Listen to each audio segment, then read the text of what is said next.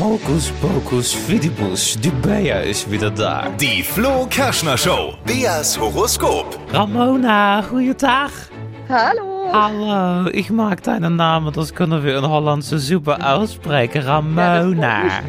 Ja, Ramona, es klingt so toll. Geht es dir gut?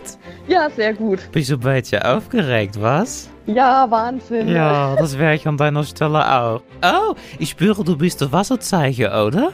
Ja, Sag an, welches bist du? ich bin Fische. Ah, de Mond steht gerade im Kugelfuß. Das ist ein bisschen brenzlig, aber egal. Ramona, was arbeitest du?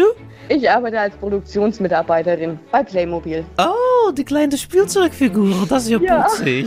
So, Ramona, ich habe es für dich in die Kugel eingegeben. Jetzt muss ich mal kurz gucken. Das ist, mm, ja, sie ist warm. Pass auf, hier steht, Liebe.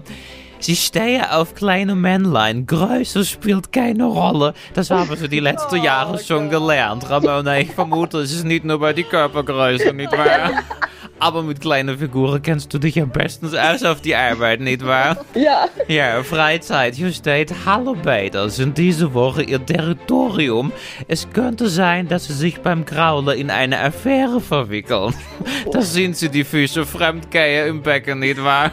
Ich sage ja, du bist der Hecht im Teich, mein Schatz. Lass dich nicht angeln, ne? Kussi. na. Die Flo Kerschner Show. Beas Horoskop.